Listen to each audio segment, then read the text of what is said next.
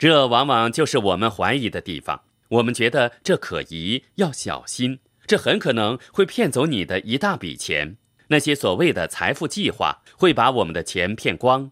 这个聚会结束的时候，他们又会逼我参加下一场五千元的聚会，要投资所有这些房产等等。我们都心存疑虑，似乎每个人都想把我们的钱骗走。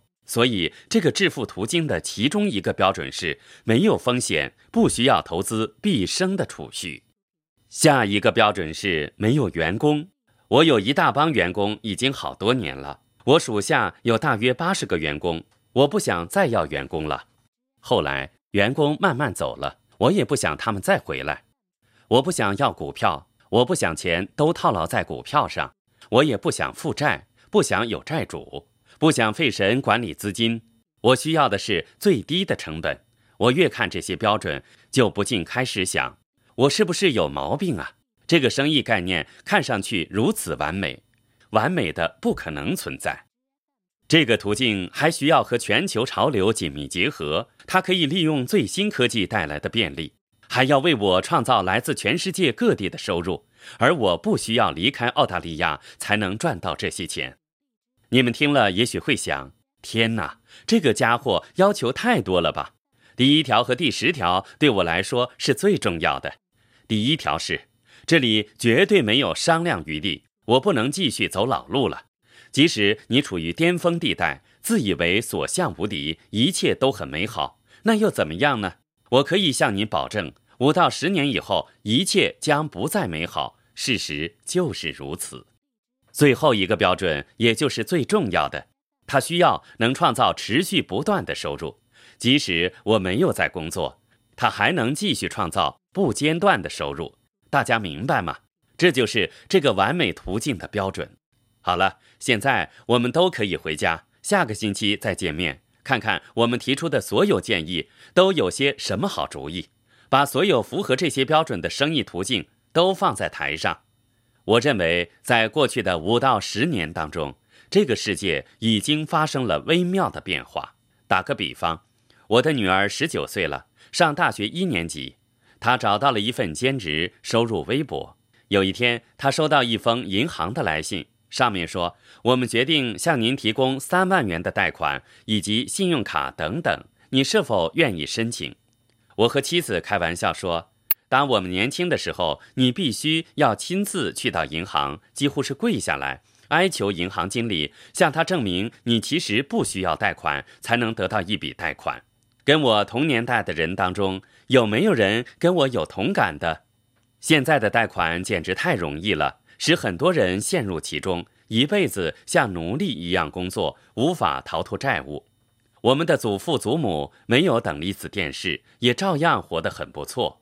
然而现在你简直无法退休，因为人们再也不满足于曾让我们的祖父祖母满意的生活，所以他们想在退休的时候得到更多。所有这些传统已经发生了巨大的变化。所以，我们确确实实需要做一些不同的事情来应对变化。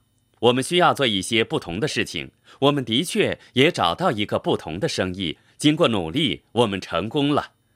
当我第一次接触这个生意时，我有两个想法：第一，这个生意看上去确实几乎完美，几乎不可能是真的，因为我们并没有像传统生意一样投资几百万。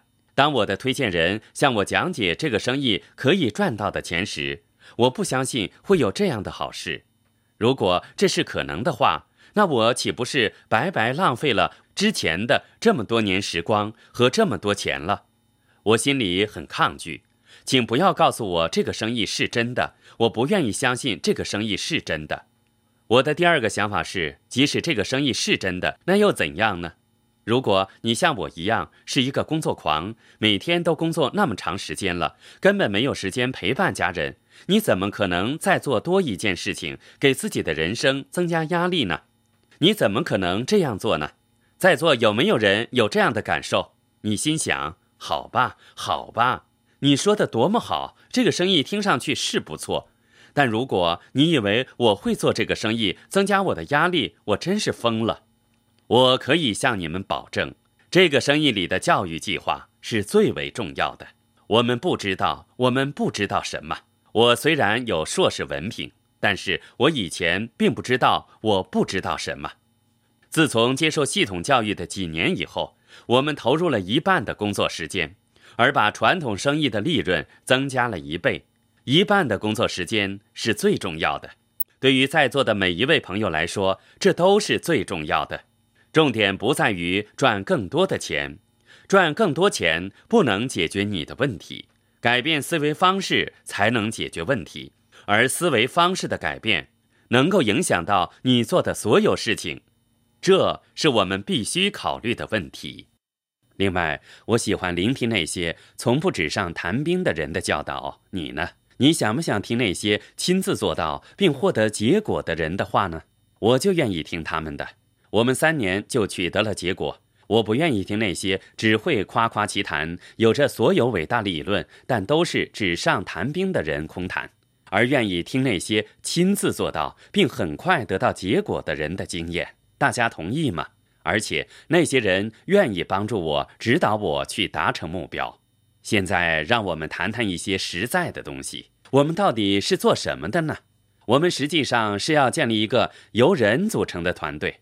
我们在做传统生意中那个有趣的部分。如果你做的是传统生意，例如你在管理一家公司，如果你在运作一个电脑软件公司或者制造厂，猜猜看，其实你真正做的是什么呢？你在做的其实建立一个由人组成的团队。你们同意吗？我们也在做同样的工作，但是两者之间有着一个巨大的不同。在传统生意里。你在为老板工作，但是这个生意的不同之处是，你的老板为你工作。你们明白吗？一个已经建立了一个庞大团队的人，已经非常成功。